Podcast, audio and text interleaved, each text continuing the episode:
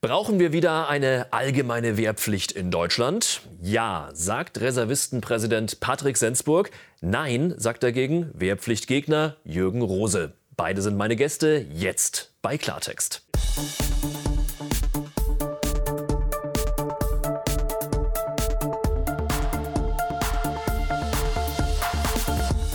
Ganz herzlich willkommen.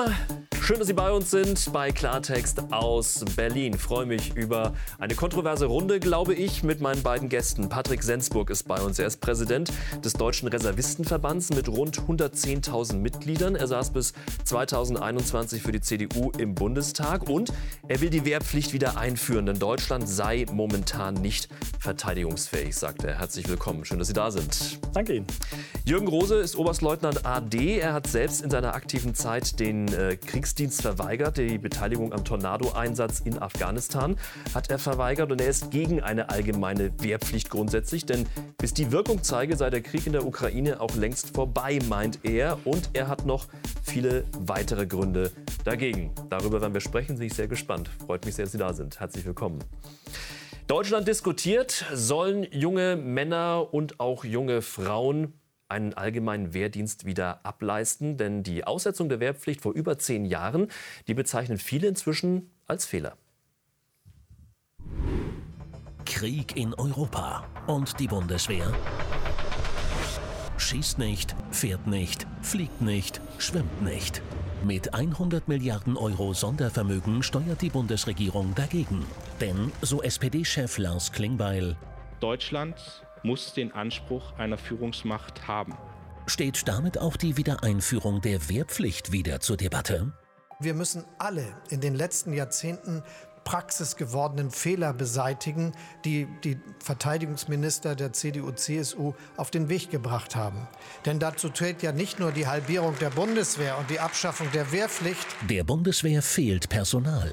Rund 180.000 Soldaten reichen für den Anspruch an eine wehrhafte Profi-Bundeswehr nicht aus. Kann die Wehrpflicht diese Lücke schließen? Man bräuchte neue Kasernen, man brauchte Zehntausende von Ausbildern, man müsste die ganze Einberufungsstruktur äh, wieder aufbauen. Das gibt es ja alles nicht mehr. Unser Gast Patrick Sensburg sagt, die Bundesrepublik Deutschland ist nicht zu verteidigen, wenn es dann sein müsste, wenn wir keine Wehrpflicht haben. Wir brauchen da die dementsprechende Größe. Mit nur fast 200.000 aktiven Soldatinnen und Soldaten und 100.000 Reservisten ist das nicht zu leisten. Darum brauchen wir die Wehrpflicht. Herr Rose, 200.000 Soldaten reichen nicht aus, um Deutschland zu verteidigen. Sehen Sie das auch so? Ja, das ist natürlich richtig. Aber Deutschland steht ja nicht alleine, sondern wir sind in der NATO 30 Staaten, die zusammenstehen im Bündnis. Die NATO hat eine Überlegenheit gegenüber der Russischen Föderation an militärischem Personal von 4,5 zu 1. Und sie gibt mehr als 14 Mal so viel aus wie die Russische Föderation für ihre Militärapparate. Ich sehe also nicht, äh, wo der Mangel bestehen könnte, warum äh, es ein, ein, Erfordernis gäbe, ein zwingende Erfordernis, äh, die Bundeswehr über das Maß hinaus ähm, äh, zu stärken, personell im Umfang zu stärken, als das, was bisher vorgesehen ist. Äh, auch jeder professionelle Soldat, der ja auf Zeit in der Bundeswehr gedient hat, und das ist die Masse der Soldaten, ist ja ein vollwertiger Reservist und er ist ja auch ein viel besserer Reservist, weil er ja in der Bundeswehr mehrere Jahre zugebracht hat mhm. im Vergleich zu einem Wehrpflichtigen. Wir hatten äh, zum Schluss, als die Wehrpflicht noch galt, äh, sechs Monate Wehrdienst. Äh, da lernte, wenn man das salopp formuliert, der Wehrpflichtige gerade zu unterscheiden, wo beim Gewehr vorne und hinten ist und den rechten und den linken Kampfstiefel nicht zu verwechseln. Zu, ansonsten war er eigentlich im Grunde genommen für irgendwelche Formen von Einsatz nicht zu brauchen. Jetzt haben Sie gerade die Reservisten angesprochen. Er vertritt äh, 110.000 Reservisten in Deutschland. Ähm, Herr Sensburg, der Bundestag hatte 2011 die Wehrpflicht ausgesetzt. Sie haben damals als einziger CDU-Abgeordneter äh, dagegen gestimmt. Warum? Also ich habe damals gesagt, wir wissen überhaupt nicht, wo in den nächsten Jahren und Jahrzehnten gegebenenfalls Bedrohungen herkommen werden. Wir brauchen im Grunde die Wehrpflicht, um die Aufwuchsfähigkeit zu gewährleisten, also eine starke aktive Truppe, aber natürlich auch die Möglichkeit, wenn wir Ziel eines Aggressors sind, dann wieder aufwuchsfähig zu sein. Und das geht nur mit der Wehrpflicht. Das geht nicht alleine, wie es gerade gesagt worden ist, wenn ich die ausscheidenden aktiven Soldaten zu Reservisten mache und sie auch halte, sondern dann brauchen wir deutlich mehr. Das sehen wir gerade in der Ukraine. Dann braucht es einen deutlich größeren Personalkörper. Und wenn wir sehen, wie groß die Bundesrepublik Deutschland ist, das werden wir, ich habe die Zahlen eben ja gesagt, nicht mit 200.000 aktiven Soldaten, es werden ja wahrscheinlich sogar deutlich weniger sein, und mit Reservisten hinkriegen, die wir jetzt haben. Da braucht es mehr. Wir hatten in Zeiten des Kalten Krieges fast 1,5 Millionen Reservisten. Na, wir hatten äh, eine 495.000 Mann starke Bundeswehr, äh, die aufwachsen konnte auf anderthalb Millionen. Das ist angesichts der gegenwärtigen sicherheitspolitischen Lage, auch wenn man so will, der Bedrohungslage völlig überdimensioniert. Wenn man sich anschaut, was in der Ukraine stattgefunden hat vor einem Jahr, da hat Russland mit etwa 160.000 Mann in Unterlegenheit äh, die Ukraine angegriffen. Das sind völlig andere Dimensionen. Und es, wie gesagt, es ist überhaupt nicht zu sehen, wieso eine NATO, die ja ohnehin über mehr als fünf Millionen Soldaten verfügt, nicht fertig werden sollte mit einer Bedrohung, wie sie eventuell aus Russland resultieren könnte, die sich irgendwo in der Größenordnung von ein, einer Million plus Soldaten äh, bewegt, maximal. Also bei uns zu Hause schafft man nicht die freiwillige Feuerwehr ab, wenn es ein paar Wochen nicht brennt. Das würden wir nicht machen. Und Sie brauchen dann auch Feuerwehrfrauen und Feuerwehrmänner. Und genauso braucht es auch Soldatinnen und Soldaten. Nicht nur das exzellente Gerät, das brauchen wir für die aktive Truppe, aber wir brauchen auch die Aufwuchsfähigkeit. Und die Frage, die sich ganz zu Anfangs ja stellt, ist, wollen wir überhaupt imstande sein, das eigene Land maßgeblich selbst verteidigen zu können? Oder sagen wir, es werden schon alle zu Hilfe kommen, wir klinken uns da aus. Ich glaube, das können wir nicht sagen. Das nehmen auch unsere Partner dann wahr. Ja, wir schaffen ja nicht die freiwillige Feuerwehr ab, genauso wenig wie wir die Bundeswehr abgeschafft haben, sondern wir haben eine Bundeswehr, die im Grunde wenn man sie jetzt besser ausstattet, auch, das ist beabsichtigt, äh, voll in der Lage ist, den Auftrag im Verbund mit vielen anderen Bündnispartnern zu erfüllen. Das sehen wir alle haben, anders vom wir, nein, Inspekteur. Ja, das sehen gar nicht alle. Wir, der, die Minister, Aufgabe ist der eine Verteidigungsminister ganz andere hat heute erst festgestellt, dass eine Wiedereinführung der Wehrpflicht mit ihm nicht zu machen ist. Das ist ja kein es gibt Argument. Keinen so, hat, so, so hat er das nicht gesagt. Er hat genau. gesagt, er hätte ganz gern, äh, er kann sich eine Dienstpflicht eine vorstellen, allgemeine eine allgemeine Dienstpflicht, Dienstpflicht auch für THW, Rotes Kreuz äh, etc. Und auch Bundeswehr kann dann auch äh, eine Rolle spielen. Also er hat es nicht ganz ausgeschlossen. Er hat nicht gesagt, dass er dagegen ist. Er hat nur gemeint, äh, eine Wehrpflicht wie 2011 ausgesetzt eins zu eins wieder einsetzen. Genau. Das wäre die allgemeine Wehrpflicht hat er ausgeschlossen. Nicht das Thema. Aber Sie haben, Herr Rose, ich möchte noch mal ähm, darauf zurückkommen. Sie haben es ein paar Mal angesprochen. Wir haben ja die NATO, ähm, die uns im Zweifel hilft. Kann man sich immer nur auf Freunde verlassen? Ähm, wenn man sich auf die Freunde oder auf die Bündnispartner nicht verlassen kann, dann braucht man dieses Bündnis nicht. Selbstverständlich. Man ist gezwungen, sich auf dieses Bündnis zu verlassen. Und es ist ja auch so, dass unsere Nachbarn, Polen, äh, die Litauer, die, die Esten und so weiter, ähm, bis runter zu den Bulgaren und Rumänen. Das sind ja sozusagen jetzt die vorgelagerten Staaten. Wir haben ja auch heute eine ganz andere äh, sicherheitspolitische Lage, als wir sie noch zu Zeiten des Kalten Krieges hatten. Da war die Wehrpflicht angesichts des Umstandes, dass die sowjetischen Gardepanzerarmeen in ganz großem Umfang an der innerdeutschen Grenze standen, da war mhm. die Wehrpflicht sicherlich gerechtfertigt. Das ist heute längst nicht mehr der Fall. Der Krieg in der Ukraine tobt über 1000 Kilometer von uns entfernt. Ähm, gehen alle Bemühungen darauf, diesen Konflikt einzudämmen, äh, eben nicht eskalieren zu lassen. Und wie gesagt, der, der, so, der potenzielle Feind, der ja auch immer an die Wand gemalt wird in Gestalt der Russischen Föderation, der ist ja enorm weit von den Grenzen der Bundesrepublik Deutschland entfernt. Und 1000 Kilometer weit, Herr Sensburg? Also erstmal möchte ich sagen, es stimmt ja nicht, was Sie sagen, dass wir die Bundeswehr reduziert haben und weiterhin an die Landesverteidigung gedacht haben. Wir haben gesagt, es ist eine Einsatzarmee. Landes- und Bundesverteidigung spielt nicht mehr die zentrale Rolle. Und weil wir eine Armee im Einsatz sind, können wir so viel reduzieren. Und jetzt zeigt sich, dass wir Landes- und Bundesverteidigung doch leisten können müssen. Und das wird mit dem reduzierten Personalkörper einfach nicht möglich sein. Da sind sich alle einig. Die Frage ist, wie ich die Aufwuchsfähigkeit schaffen kann. Und Russland ist nicht weit. Und es ist ist ja nicht nur der Krieg in der Ukraine. Wir vergessen immer den Krieg in Jugoslawien, die Jugoslawienkriege, die wir auch mitten in Europa hatten.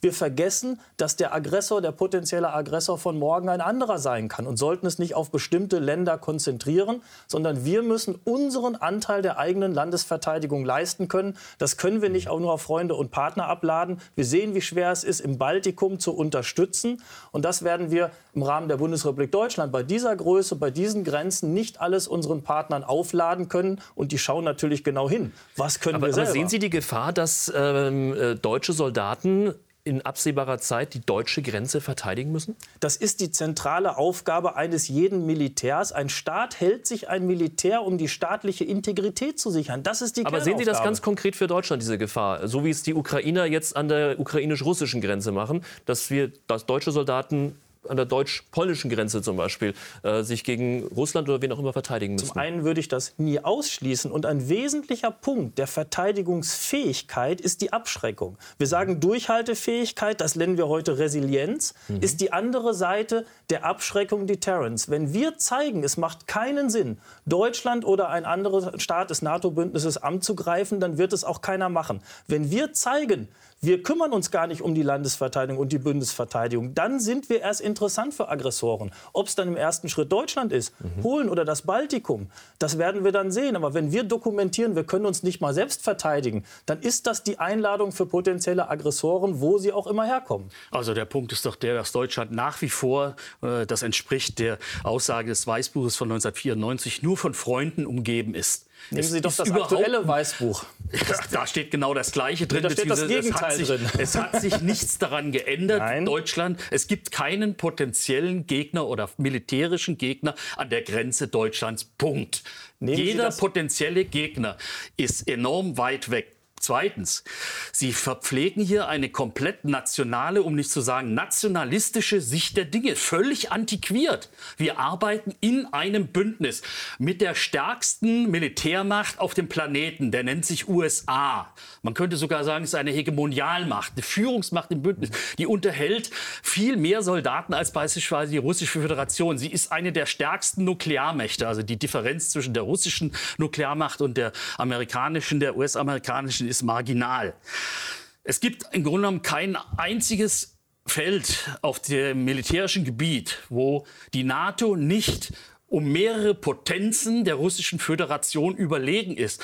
Ich kann es nicht nachvollziehen, wie man auf den, überhaupt auf den Gedanken kommen kann, wir stünden hier in, in Deutschland im Herzen Europas, isoliert da und eine Bundeswehr müsste auf sich gestellt alleine das bundesdeutsche Territorium verteidigen. Das ist doch völlig grotesk. Wenn uns jemand angreifen also wollte, müsste er erst mal durch Polen durchmarschieren oder durch Österreich oder durch die, Tschechos, die, die, äh, nicht, äh, äh, durch Tschechien die Slowakei und Tschechien. Ja, also da, da, der Krieg fängt sozusagen weit in Würde, wenn er denn käme. Und wir sehen ja im Moment, Aber ist, dass ist das grotesk, super funktioniert. Also, also, also zum einen grotesk? würde ich Sie noch mal bitten, das Wort nationalistisch nachzuschlagen. Das würde ich mir nicht unterstellen lassen. Ja, aber das so argumentieren Sie nun mal ich hatte Ihnen jetzt die Chance gegeben, aus der Nummer rauszukommen. Es hat nichts mit nationalistisch zu tun, schon nicht das zweite Wort, was Sie gesagt haben. Es geht darum, dass jede Nation, auch im Bündnis in der NATO, ihren Teil der Lasten selber mitträgt. Das nennt man Burden Sharing. Das erwarten die Staaten der NATO. Das machen wir ja. So, das machen wir bei weitem nicht in ausreichendem Maße, wie wir es könnten. Regelmäßige Anfragen der NATO können wir nicht mit Ja bescheiden, sondern müssen sagen, das können wir mal wieder nicht. Wir haben gerade in den 90er, Anfang der 2000er Jahren die Diskussion Diskussion geführt, was können wir überhaupt im Rahmen des Bündnisses und mussten oft sagen, das können wir nicht. Und was wir eben nicht leisten können, einen veritablen Bestandteil zur eigenen Landesverteidigung. Und nochmal, das ist die Kernaufgabe der Bundeswehr, nicht überall in der Welt unterwegs zu sein, sondern das eigene Land verteidigen können. Ja, mit dem Bündnis, umgekehrt ja auch die Bündnisverteidigung. Von daher ich bin sehr fern von nationalstaatlichen Gedanken, aber den eigenen Anteil leisten zu können, da ist uns so viel weggebrochen, was zur Landesverteidigung dazugehört. Sie kennen noch die Wallmeister wahrscheinlich von früher. Gibt's alles gar nicht mehr. Die Strukturen sind weg. Ja, Sie sagen, alles brauchen wir auch nicht. Wir Doch nicht genau das brauchen wir bei der Landesverteidigung. Sicherungssoldaten, zu denen sind viele Rekruten früher ausgebildet worden. Objektsicherung im Bereich der hybriden Kriegsführung braucht man es auch in Deutschland. All das ist weggebrochen. Wir brauchen diese Teile wieder der Landesverteidigung. Oder Sie sagen, wir müssen uns nicht verteidigen. Das wäre eine klare Argumentation. Weil der Feind, weil potenzielle Feinde weit weg äh, sind, äh, ist ja Ihre Argumentation, Herr Rose. Ähm, jetzt hat sich in dieser Woche der Präsident von Tschetschenien, äh, Ramsan Kadyrov, äh, zu Wort gemeldet und ganz konkret äh, in Richtung Deutschland gedroht. Ostdeutschland ist unser Territorium. Gorbatschow oder wer auch immer hat unsere Truppen von dort abgezogen. Die Deutschen hätten als Verräter bestraft werden müssen, damit sie ihren Platz verstehen. Wir sollten dorthin zurückkehren. Es ist unser Gebiet. Herr Rose, beunruhigt Sie sowas nicht? Nein, das belustigt mich eher wenn ein äh, äh, Provinzfürst aus dem fernen Tschetschenien solche Töne spuckt. Sehr äh, Putin-treu? Ja, natürlich, selbstverständlich. Die, die tschetschenischen Kämpfer von Kadyrov kämpfen in der Ukraine an vorderster Front. Ja, und der werden, Präsident sagt jetzt, wir müssten in Ostdeutschland einmarschieren. Ja klar, mit seinen 50.000 Mann, die er da aufbieten kann, äh, will er dann die Bundesrepublik Deutschland oder beziehungsweise die NATO angreifen. Wir, wir, wir sollten nicht uns äh, äh, von dem Gedanken lösen, ständig nur fokussiert auf Deutschland zu argumentieren. Es stimmt übrigens nicht, was Sie gesagt haben. Deutschland ist einer der stärksten Truppensteller gewesen seit dem Ende des Kalten Krieges in allen Einsätzen und ist es auch dann auch bis heute, wo es um die Verteidigung der sogenannten NATO-Ostflanke geht. Wir, die Deutschen, Aber bleiben wir noch mal, stellen bleiben wir noch mal dabei. Sie sagen, also, diese Aussage belustigt Sie eher. Ähm, ja. Ich glaube, viele Deutsche äh, belustigt das nicht so sehr, vor allem Menschen, die in Ostdeutschland leben, wenn sie sowas hören, weil ich meine äh, Hassprediger, äh, Mordaufrufe gegen Deutschland, gegen Deutsche. Das gibt es sehr häufig in letzter Zeit, auch gerade ähm, mit äh, islamistischem äh, Hintergrund. Von da kommt sowas oft. Dass aber ein Präsident einer Teilrepublik äh, sich zu Wort meldet und ganz klar gegen Deutschland droht,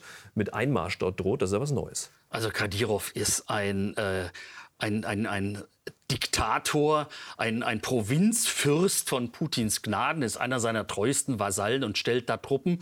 Und äh, diese Aussage ist natürlich ganz klar gemünzt auf, auf diese innenpolitischen Verhältnisse in Tschetschenien, äh, in Russland. Es geht darum natürlich weiterhin äh, Truppen zu mobilisieren, Kämpfer zu mobilisieren für den Einsatz äh, in, der, in der Ukraine. Also diese sehen Sie das Aussage ähnlich? ist sehen Sie das ähnlich? Muss man, muss man keine Angst haben? Nein, ich teile das nicht, weil die Bedrohungen heutzutage ganz anders anders sind als vor 30, 40 Jahren. Wir haben hybride Bedrohungen. Das geht von Anschlägen bei uns im Land, das geht von ähm, Anschlägen gegen die Infrastruktur, Glasfaserkabel, Gasleitungen etc. Also wir haben eine sehr differenzierte Bedrohungslage und dann können eben auch solche Staaten mit ihren Militärs, mit ihren Nachrichtendiensten Schäden anrichten. Und was wir auch nicht wissen, auch bei Putin nicht, Wer wird denn gegebenenfalls Putin nachfolgen? Wird das jemand sein, der mehr Demokratie in Russland erlauben wird oder ganz anders sein? Eine Bundeswehr, eine Landesverteidigung braucht Jahre, wenn nicht Jahrzehnte, um sie leistungsstark aufzubauen.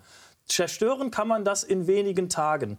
Wenn wir es ernst nehmen mit der Landesverteidigung, dann brauchen wir eine Truppe, die das auch kann. Oder wir müssen ehrlich sagen, wir wollen das nicht leisten können. Und da bitte ich Sie einmal. Wir. Nein, das wollen wir ja, Dann müssen Sie mir einer, sagen, wie. Mit und Sie einer können, professionellen Armee, aber doch nicht mit einer Laienspielschar von Wehrpflichtigen, ja. die angebrütet werden, um dann als Kanonenfutter auf dem Gefechtsfeld auch zu dienen. Das ist, ist doch völlig sorry, grotesk. ist A, unverschämt ja? gegenüber Nein, den Leuten, die exzellente Arbeit leisten. Wie, warum Nein. sind denn alle, nahezu alle unsere Nachbarn und Bündnispartner haben umgestellt von der Wehrpflichtarmee zur Freiwilligenarmee. Die Franzosen, äh, die, die, die Benelux-Staaten, die USA, die Groß Schweden hat sie wieder eingeführt. Geben, aber dann geben Sie Schweden doch auch die Antwort. Als neutraler Staat hat geben es wieder Sie, eingeführt. Geben Sie doch auch die Antwort, weil alle Richtung Einsatzarmee gegangen sind und nicht Richtung Landesverteidigung. Und jetzt bei vielen die Erkenntnis ist, Landes- und Bündnisverteidigung ist ein wesentlicher Teil, den das ein Staat leisten können nicht, soll. Mit einer und wenn das so wäre, ja, wenn das so wäre, seit 30 Jahren fordern manche Leute wie Sie das ja. Dann hätten wir doch jetzt 30 Jahre eine super Profitruppe, die es könnte. Und jeder Militär sagt,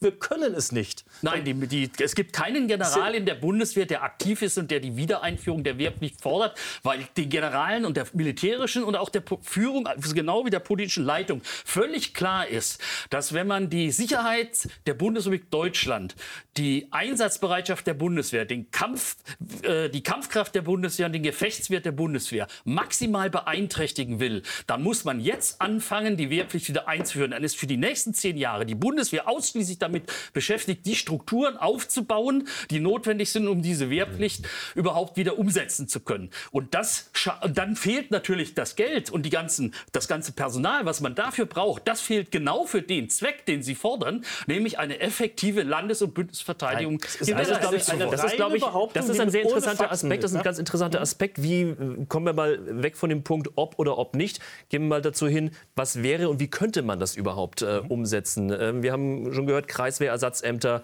die man für die Musterung früher gehabt hat, die gibt es eigentlich nicht mehr. Das sind jetzt äh, teilweise Studentenwohnheime oder andere Behörden. Ähnlich sieht es mit den Kasernen aus. Ausbilder fehlen, was äh, Herr Rose gerade hat anklingen lassen.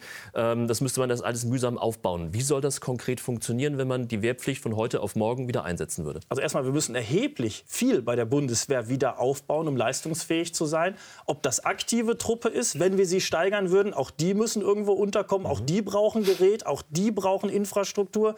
Oder ob wir es mit Reservisten machen, die durch die Wehrpflicht gehen. Also wir brauchen eine größere Bundeswehr. Da sind sich alle einig, wenn wir etwas leisten können wollen. Es ist auch ein Faktor der Größe. Mhm. Nicht nur des Geräts. Einer muss die Panzer fahren, einer muss die Flugzeuge fliegen, Aber einer das muss ja alles irgendwo stehen. Nicht mehr. Das genau, ist ja alles reduziert worden. Ja klar. Und deswegen sagen wir auch, wir haben 100 Milliarden zum Wiederaufbau. Der wird nicht nur in Flugzeuge, in Fregatten, in Panzer gehen, das wird auch in Infrastruktur gehen müssen. Und da werden wir auch uns Gedanken machen müssen, brauchen wir zur Landesverteidigung die Wehrpflicht? Und wenn wir sie brauchen, dann müssen wir die Infrastruktur aufbauen. Wir haben sie ja auch mal aufgebaut, als wir die Wehrpflicht eingeführt haben. 1957 die ersten 10.000, die zur Wehrpflicht gekommen sind. Natürlich geht das, wenn man es will. Es wird aber einige Zeit dauern. Das, was man, ich habe es eben gesagt, in wenigen Tagen abbaut, braucht Jahre, um es wieder aufzubauen. Die Frage ist, brauchen wir die Wehrpflicht zur Landesverteidigung? Ich sehe keine andere Möglichkeit, außer eine aktive Truppe, die wieder 400, 500.000 aktive Soldatinnen und Soldaten hat.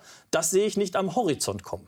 Ja, der Punkt, Sie haben drauf, völlig korrekt darauf hingewiesen, das dauert und das hat auch in der Vergangenheit gedauert. Die mhm. Bundeswehr war noch Mitte der 60er Jahre äh, nicht bzw. nur bedingt einsatzbereit. Das ist, sie, sie gießen Wasser auf meine Mühlen, wenn ich sage, wenn wir die nächsten zehn Jahre die Bundeswehr lahmlegen wollen und beeinträchtigen wollen in ihrer Auftragserfüllung, dann müssen wir jetzt anfangen, die Wehrpflicht einzuführen.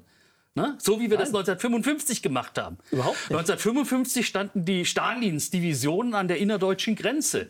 Nicht? Und selbst da, unter diesem Druck, der sehr, sehr viel höher war und sehr, sehr viel brisanter war, als das heute der Fall ist, selbst da hat die Bundesrepublik Deutschland über zehn Jahre gebraucht, um eine Armee aufzustellen, die einigermaßen einsatzbereit ist. Und hat die Abschreckung geschafft, so. die es damals brauchte. Die Abschreckung basierte damals auf der Massive Retaliation, aus, auf Atomwaffen nein, und mit dem, Zuge der Flexible Response, ne, als, äh, als, die, als mehr Gewicht auf konventionelle Verteidigungsfähigkeit gelegt wurde, da gewann dann auch dieses Momentum wieder an Gewicht. Wir sehen wir bei allen Kriegen, die wir zurzeit erleben, bei allen, sei es die Jugoslawienkriege, sei es jetzt Ukraine, gucken wir nach Afghanistan. Im Endeffekt, es sind konventionelle Kriege, wo erheblich viele Soldatinnen und Soldaten im Einsatz gebraucht werden. Nochmal, wir können nur abschrecken, wenn ich diese Durchhaltefähigkeit auch deutlich mache. Das können wir entweder mit einer riesig großen aktiven Truppe oder wir können das mit einer kleinen, feinen aktiven Truppe und der Aufwuchsfähigkeit über Reservisten,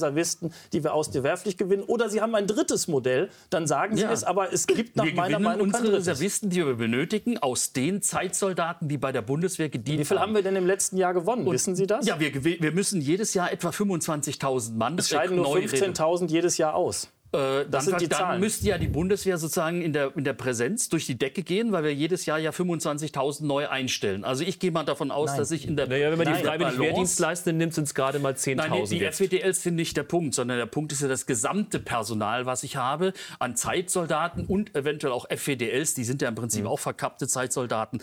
Und wenn ich da in der Größenordnung also, von 20.000 bis 25.000 Ergänzungsbedarf Zahlen sind pro leider Jahr falsch. gehe, dann habe ich genauso... Also okay. man kann es ja. auch allgemein formulieren. Nein, die Zahlen sind schon wichtig. Naja, was, ich glaube, worauf wir uns einigen können, Herr Rose, nein, Herr Rose, ich glaube, worauf wir uns einigen können, auch das stimmt leider nicht. Meine Herren, ich glaube, worauf wir uns einigen können in dem Punkt ist wirklich, dass die Bundeswehr zumindest die letzten 10, 12 Jahre kontinuierlich geschrumpft ist. Genau. Ich glaube, da sind wir uns einig. Äh, die Bundeswehr ist geschrumpft, natürlich mit Absicht. Das war ja, das war ja auch äh, beabsichtigt, dass man gesagt hat, wir brauchen nach dem Ende des Kalten Krieges brauchen ja, wir keine 500.000 Und 20.000 Dienstposten sind, glaube ich, momentan unbesetzt, unbesetzt in der Größenordnung. Genau, genau die Bundeswehr hat also ähnlich Personalprobleme wie viele, viele andere Organisationen auch. Wir haben ja mhm. auch auf dem Arbeitsmarkt ein generelles Problem an Fachkräftemangel. Da steht die Bundeswehr natürlich im Wettbewerb.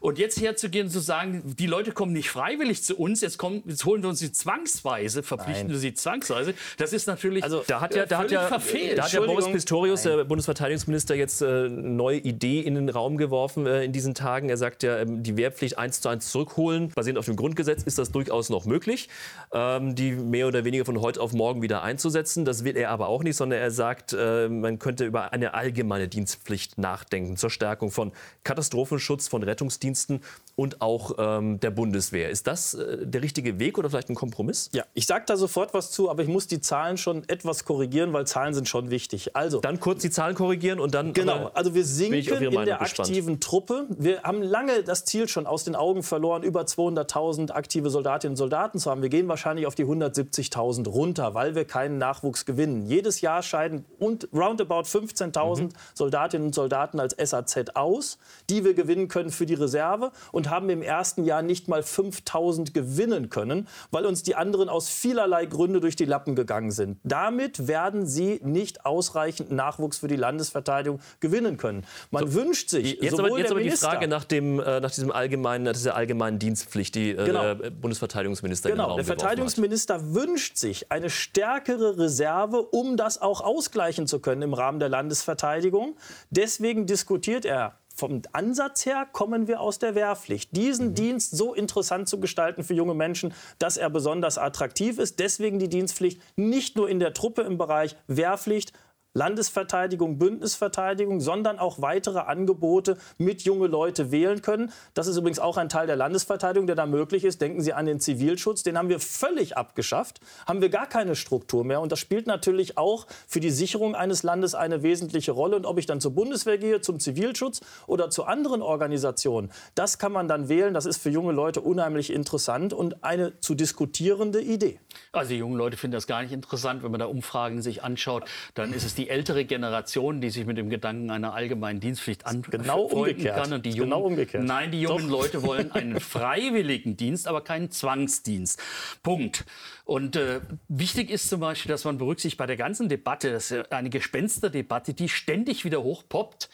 Äh, man sollte sich mal die wissenschaftlichen Gutachten des äh, Wissenschaftlichen Dienstes des Deutschen Bundestages anschauen. Da steht ganz klipp und klar drin, dass die wieder, äh, dass die Einführung einer allgemeinen Dienstpflicht verfassungsrechtlich höchst problematisch wäre, weil sie gegen das Zwangsarbeits- äh, oder gegen den Artikel 12 äh, Grundgesetz verstoßen würde und gegen das Zwangsarbeitsverbot.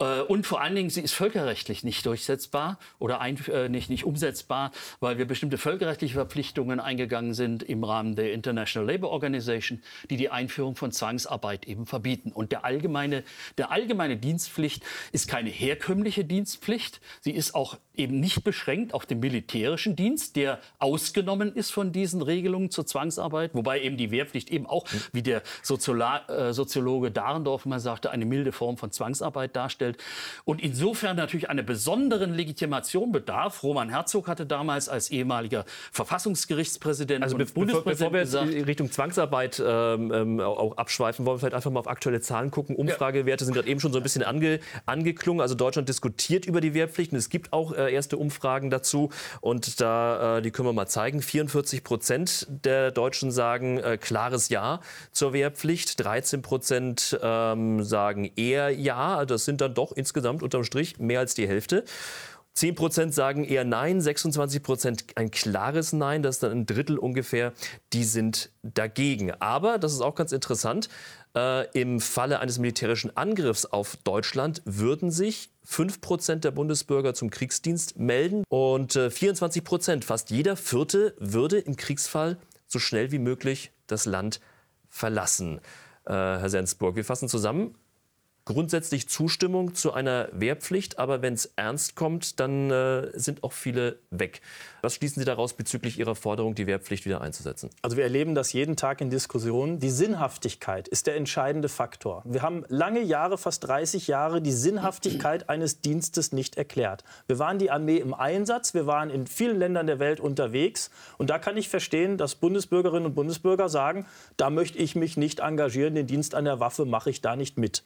Wenn es im Kern um die eigene Landesverteidigung geht, wenn das ordentlich organisiert ist, wenn die Ausrüstung stimmt, wenn der Dienst stimmt, wenn die Sinnhaftigkeit insgesamt wieder nachvollzogen wird, dann wird auch die zweite Umfrage wird deutlich wieder hochgehen bei der Akzeptanz. Dann setze ich mich ein, weil so leicht ist es ja auch nicht. Dann verlasse ich mal eben das Land. Das sehen wir in der Ukraine. Mhm. So leicht ist es nicht. Eigenen Besitz zurücklassen, Familie zurücklassen, das ganze Leben sich von verabschieden. Und ich glaube nicht, dass dann die Bundesbürger sagen würden, ach, ist egal welcher Aggressor bei uns einfällt, dann ist mir Deutschland egal. Also wenn es dann wirklich drauf ankommt, dann müssen wir auch, wie das so gesagt wird, einen Wehrwillen entwickeln. Der geht aber nur, wenn ich auch wehrfähig bin, wenn ich verteidigungsfähig bin. Und das sind wir derzeit nicht. Und deswegen kann ich verstehen, dass Bundesbürger sagen, da muss ich mich auch nicht engagieren. Sehen Sie das ähnlich? Na, die Popularität der Wehrpflicht im Kriegsfall kann man ja sehr schön ablesen an den Zahlen in Russland. Da sind die Zahlen derer, die das Land verlassen haben, gehen, der jungen Männer, ne, die gehen in die Hunderttausende.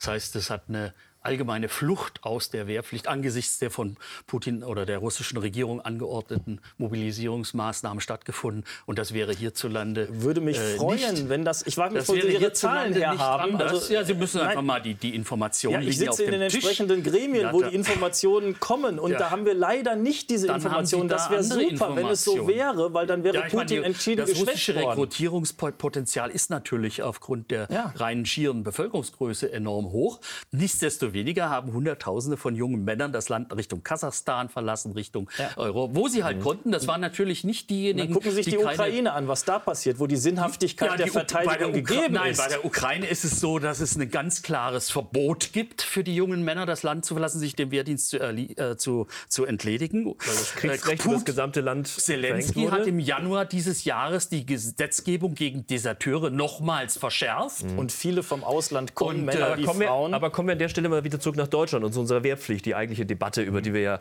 äh, gerade äh, sprechen. Stichwort Zeitenwende. Das, die hat äh, Bundeskanzler Olaf Scholz ausgerufen. Sicherheitspolitisch hat man festgestellt, wir haben offenbar dann doch nicht nur Freunde um uns, auch wenn wir uns viele Jahre darauf verlassen haben, seit Ende des Kalten Krieges.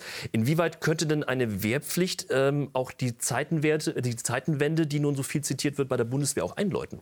Ich glaube, es ist ganz wichtig zu schauen, a, wofür haben wir die Truppe?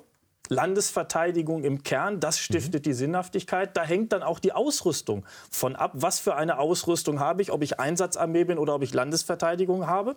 Und dann hängt die Truppengröße und die Zusammensetzung massiv davon ab. Und da kommt dann Wehrpflicht und die daraus resultierende Reserve ins Spiel. Wie sieht die Struktur, das Ziel der Bundeswehr der Zukunft auf? Was soll sie können?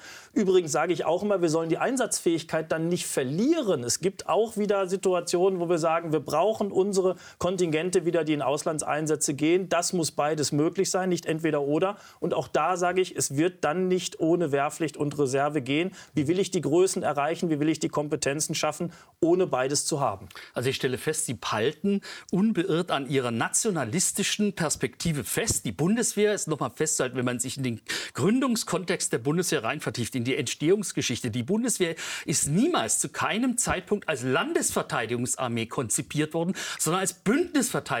Das hat sich auch in den Führungsstrukturen abgebildet. Die endeten nämlich, die nationale Führungskompetenz endete auf der Divisionsebene. Alles, was oberhalb der Divisionsebene war, auf die Chorebene und höher, ähm, äh, war alles bei der NATO angesiedelt. Es ging nämlich darum, das deutsche Militärpotenzial zu kontrollieren. Die Wiedereinführung der oder die Remilitarisierung der Bundesrepublik Deutschland erfolgte ja unter erheblichen Bauchschmerzen bei unseren französischen Genau, Nachbarn, das insbesondere bei unseren ist der Grund. Nachbarn.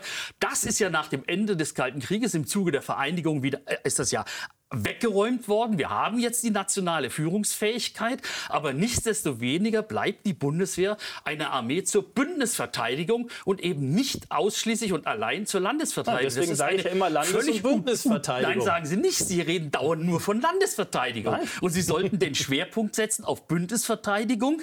Und das war im Übrigen auch bei der ganzen Umstrukturierung in den ganzen Pro- Reformprozessen seit dem Ende des Kalten Krieges war es nie so, dass Landes- und Bündnisverteidigung ähm, wegfielen als Einsatzauftrag, sondern das ist, hatte eine, äh, eine, zunächst mal war es so, dass es gleichgewichtig war zu den neuen Einsätzen. Ja, aber Sie müssen doch Rühe noch. ehrlich sagen, es und dann ist es klappte nach doch hinten, nicht. Es dann ist es nach hinten nicht. in die zweite Priorität verschoben worden, Aber noch weil mal. man nur noch auf die Einsätze geguckt Wir reden hat. doch nicht fürs Papier, sondern in der echten Welt. ja, die natürlich. Truppe kann es In der derzeit nicht, Welt weil sie brauchte tot man das gespart damals wurde. auch nicht. Ja, das sagen Und das Sie, das haben viele gesagt. Ich habe es immer anders gesehen. Ja, äh, das ist Ihnen unbenommen. Sie können Und, natürlich und, die Welt und sich hätte so, man es in der Ukraine, so gestalten, wie hätte man es in der Ukraine anders gesehen, hätte bevor wir wieder in die die Ukraine kommen, was ähm, ja auch unbestritten ist, äh, damals durch die Aussetzung der Wehrpflicht sind auch auf einmal ganz viele Stellen in sozialen Berufen weggefallen. Im Zivildienst, der Zivildienst ist weggefallen, das heißt Krankenhäuser, Pflegeheime, Kindergärten, äh, da sind von einem Tag auf, auf den anderen plötzlich 80.000 Menschen, äh, und Mitarbeiter weggefallen. Und Befürworter der Wehrpflicht sagen deshalb, eine allgemeine Wehrpflicht, die könnte auch dieses Personalproblem in den Pflegeeinrichtungen insbesondere möglicherweise lösen. Als der Dienst an der Waffe noch verpflichtend war, wurde fast die Hälfte der Jugendlichen ausgemustert. Von denen, die tauglich für die Bundeswehr waren, hat rund die Hälfte lieber Zivildienst gemacht. In Zahlen. 2010, im letzten Jahr der Wehrpflicht, gingen 60.000 junge Männer zum Bund. Fast 80.000 leisteten Zivildienst. Viele von ihnen halfen Alten und Kranken, betreuten Kinder. 80.000, die ab 2011 in der Pflege, in Krankenhäusern, in Sozialeinrichtungen fehlten. Und heute steht die Pflege schlechter da denn je. Das allgemeine Dienstjahr oder ein verpflichtendes Gesellschaftsjahr. Ein Jahr in Uniform oder eben zivil im Einsatz für die Allgemeinheit. Auch für Bundespräsident Frank-Walter Steinmeier eine gute Idee. Jeder soll einen sozialen Pflichtdienst absolvieren. In sozialen Einrichtungen, in der Flüchtlingshilfe, in der Umwelt- und Klimaarbeit, im Katastrophenschutz oder auch bei der Bundeswehr. Herr Rose, Wehrpflicht als Rettung der Pflege realistisch? Na, das ist äh, natürlich insofern eine völlig bizarre Debatte, denn äh, der Zivildienstleistende hat nach dem Wehrpflichtgesetz ja seiner Wehrpflicht genügt. Im, als zivilem und in, in, in Gestalt eines zivilen Ersatzdienstes. Also der Zivildienst war als Ersatzdienst für den nicht Ja. geleisteten Wehrdienst gedacht und hatte keine eigenständige Legitimation.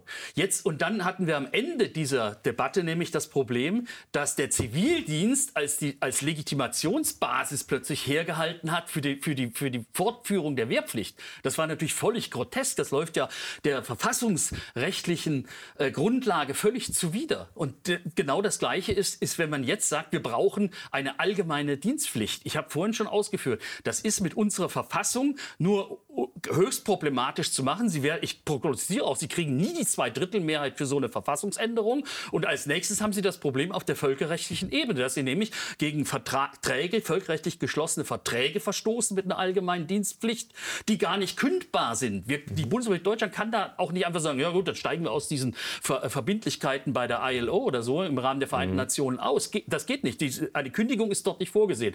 Und damit alle Experten sagen, die Einführung einer, einer, Sozio einer allgemeinen sozialen Dienstpflicht oder einer, eines allgemeinen Pflichtdienstjahres ist von uns, von unseren Rechtsgrundlagen her ausgeschlossen. Das, Also das haben wir ja schon Debatte gehört, aber würde das, würde, das, würde das aus Ihrer Sicht für Entspannung sorgen, auch in der Pflegebranche, wo es ja gerade an allen Ecken und Enden klemmt, wie wir in der Dazu kommt noch Corona-Krise gemerkt haben? Wir sind uns. Das ja ausnahmsweise Herr mal, Densburg gleich arbeitsneutral als wir sind uns ausnahmsweise mal ein bisschen einig, dass die Legitimation der Wehrpflicht nicht aus dem Zivildienst kommen kann. Das ist der Ersatzdienst. Die Wehrpflicht brauchen wir für die Verteidigungsfähigkeit unseres Landes. So haben es die Väter und Mütter des Grundgesetzes auch ins Grundgesetz reingeschrieben. Sie haben gesagt, dafür ist es notwendig, diesen schweren Grundrechts Aber würde man zu zwei machen. Fliegen mit einer Klappe schlagen? Ich glaube, das ist ganz interessant, wenn wir sagen, wir brauchen die Wehrpflicht, den Dienst so in der Breite auszugestalten, dass es möglicherweise viele Bereiche gibt, wo sich junge Leute engagieren können. Die Legitimation kommt aber aus der Notwendigkeit der Landesverteidigung und dann kann man es sehr attraktiv ausgestalten und dass dann auch Mehrwerte in viele Gesellschaftsbereiche hineinkommen.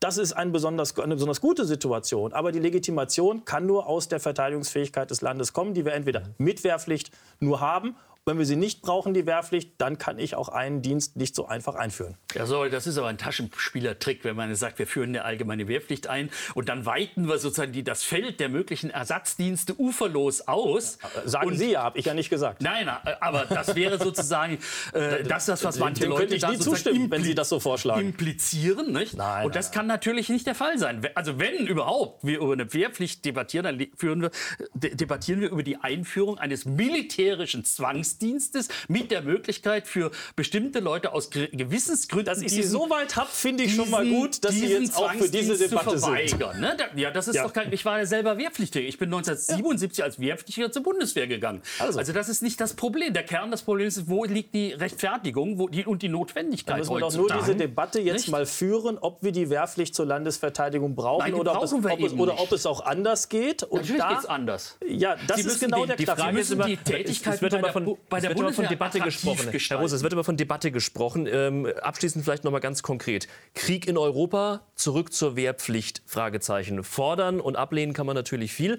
Ähm, wie realistisch sehen Sie es, dass wir die Wehrpflicht oder eine Art dieser Wehrpflicht in absehbarer Zeit in Deutschland wieder bekommen? Wir brauchen A, eine gesellschaftliche Debatte. Wenn wir da einen gesellschaftlichen Konsens haben, ist es auch politisch möglich. Und wenn wir dann politisch diesen Konsens aus der Gesellschaft in die politischen Entscheidungen hineintragen, dann wird es einige Jahre brauchen. Das ist ein Prozess für mich von fünf bis zehn Jahren, um sowas ordentlich auf den Weg zu bringen. Besser jetzt als gar nicht, sonst stehen wir irgendwann völlig blank da. Fünf bis zehn Jahre sehe ich ja genauso. Aber das ist der springende Punkt. Ich hatte vorhin schon mal angesetzt. Wir müssen uns an das Diktum des ehemaligen Verfassungsgerichtspräsidenten und Bundespräsidenten Roman Herzog erinnern. Der sagte, die allgemeine Wehrpflicht oder die militärische Dienstpflicht ist ein derart tiefgreifender Eingriff in die persönliche Freiheit junger Männer damals nur, jetzt wären es ja auch die Frauen, mhm. dass der Staat ihn nur fordern darf, wenn die sicherheitspolitische Lage ihn zwingend gebietet. Und die sicherheitspolitische Lage, mit der wir momentan konfrontiert sind, es ist genau das Gegenteil. Gebietet eben die Einführung einer, einer militärischen Zwangsdienstpflicht in keiner Weise. Aber realistisch in den nächsten fünf bis zehn Jahren, dass wir so etwas Halte bekommen? Ich äh, angesichts der, der gegenwärtigen gesellschaftlichen Debatte für äh, utopisch. Man Vielen Dank. Gefahren nicht Meine ignorieren. Herren. Klartext war das mit Patrick Sensburg und Jürgen Rose. Dankeschön, dass Sie beide bei uns waren für die angeregte ja. Debatte. Wir machen eine Woche Karnevalspause tatsächlich. Ob Sie das feiern, bleibt Ihnen überlassen. Und wir sehen uns dann wieder am 1. März zu Klartext aus Berlin, pünktlich um 22.10 Uhr. Bis dahin, schönen Abend für Sie.